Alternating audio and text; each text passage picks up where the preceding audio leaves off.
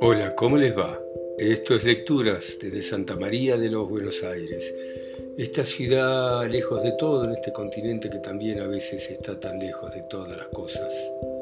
Y hoy vamos a, leer un encuentro que tuvo Domingo Faustino Sarmiento con el general José de San Martín en el año 1846 cuando Sarmiento viaja a Europa y entre otras cosas decide ir a ver al viejo general que estaba exiliado ya hacía varios años y que vivía en Francia.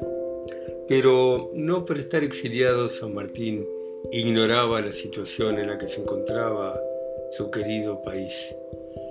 Em, en ese momento Sarmiento tenía unos 35 años y si bien admiraba al viejo general libertador, eh, sus ideas en general no coincidían demasiado.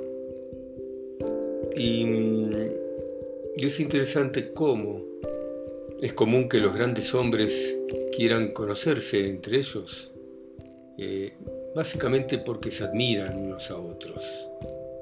Esto me recuerda en literatura al encuentro de García Márquez con Hemingway en París, siendo que García Márquez era joven y aún no había escrito Cien años de soledad ni ganado el premio Nobel, y Hemingway era un hombre ya de 60 años que era admirado por García Márquez. Y, y se ven de una vereda a otra y García Márquez no se anima a acercarse y solo alcanza a gritar, maestro. Y Hemingway levanta la mano y le dice, amigo. Así que bueno, vamos a, a ver cómo Sarmiento relató este encuentro con el viejo general, lejos de su patria. Dejando en paz a los que en paz realizan tan grandes cosas, volveré a lo que conmigo tiene relación.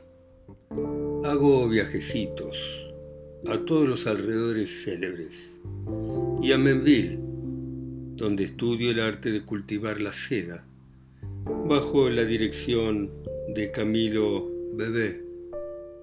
Por si un día en América, en Mendoza, en Chile, piensan sobre el porvenir industrial de los países templados de la América del Sur, tan oscuro, tan inseguro. A una legua de Menville, no lejos de la margen del Sena, vive olvidado don José de San Martín. El primero y el más noble de los emigrados que han abandonado su patria, su porvenir, huyendo de la ovación que los pueblos americanos preservan para todos los que les sirven. Nuestro don Gregorio Gómez, el general Las Heras, y otros restos del mundo antiguo me habían recomendado con amor, con interés. Y el general Blanco, díchole tan buenas cosas de mí, que me recibió el buen viejo sin aquella reserva que pone de ordinario para con los americanos en sus palabras cuando se trata de la América. Hay en el corazón de este hombre una llaga profunda que oculta las miradas extrañas, pero que no se escapa a la de los que se la escudriñan. Tanta gloria y tanto olvido, tan grandes hechos y silencio tan profundo. He esperado sin murmurar cerca de 30 años la justicia de aquella posteridad a quien apelaba en sus últimos momentos de vida pública. Y tiene 75 hoy. Las dolencias de la vejez y el legado de las campañas militares le empujan hacia la tumba y espera todavía. He pasado con él momentos sublimes que quedarán para siempre grabados en mi espíritu. solos un día entero, tocándole con maña ciertas cuerdas, reminiscencias suscitadas a la aventura, un retrato de Bolívar que veía por acaso. Entonces, animándose la conversación, lo he visto transfigurarse y desaparecer a mi vista el campañar de Granburg y presentárseme el general joven que asoma sobre la cúpide de los Andes, paseando sus miradas inquisitivas sobre el nuevo horizonte abierto a su gloria.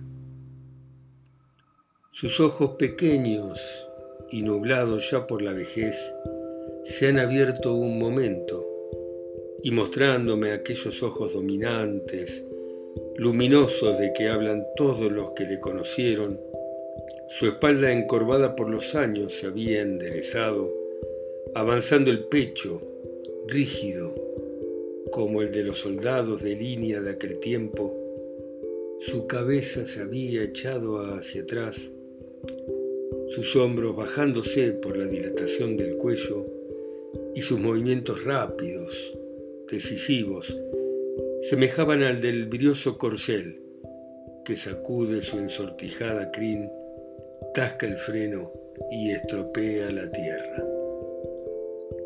Entonces, la reducida habitación en la que estábamos se había dilatado, convirtiéndose en país, en nación. Los españoles estaban allá, el cuartel general aquí, tal ciudad acullá. Tal hacienda, testigo de una escena, mostraba sus galpones, sus cacerías y arboledas en derredor de nosotros. Ilusión. Un momento después, toda aquella fantasmagoría había desaparecido. San Martín era hombre y viejo con debilidades terrenales, con enfermedades de espíritu adquiridas en la vejez.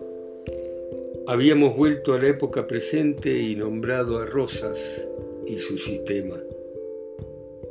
Aquella inteligencia tan clara en otros tiempos declinaba ahora.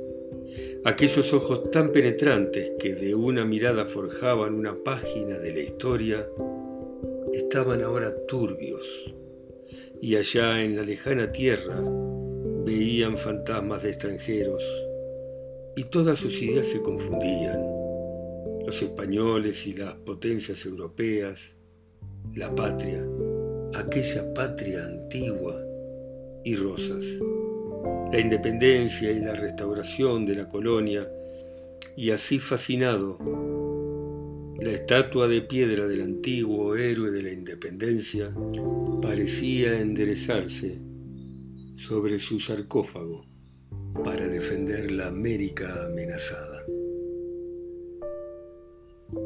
Qué interesante este relato de Sarmiento, qué interesante cuando dos grandes hombres se acercan para conversar.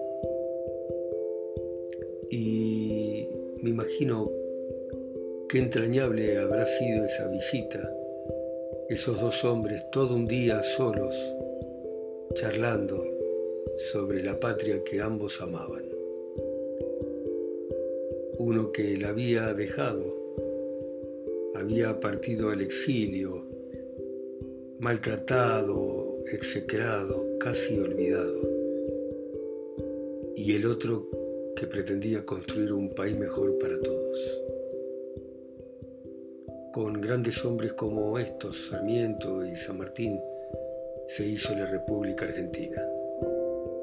Y con grandes hombres tenemos que volver a ponerla en pie y repetir la gesta de aquellos que dieron todo por la patria para que nosotros estemos acá.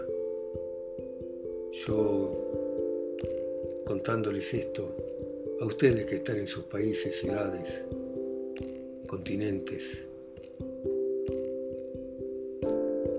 aquí solo, en Santa María de los Buenos Aires.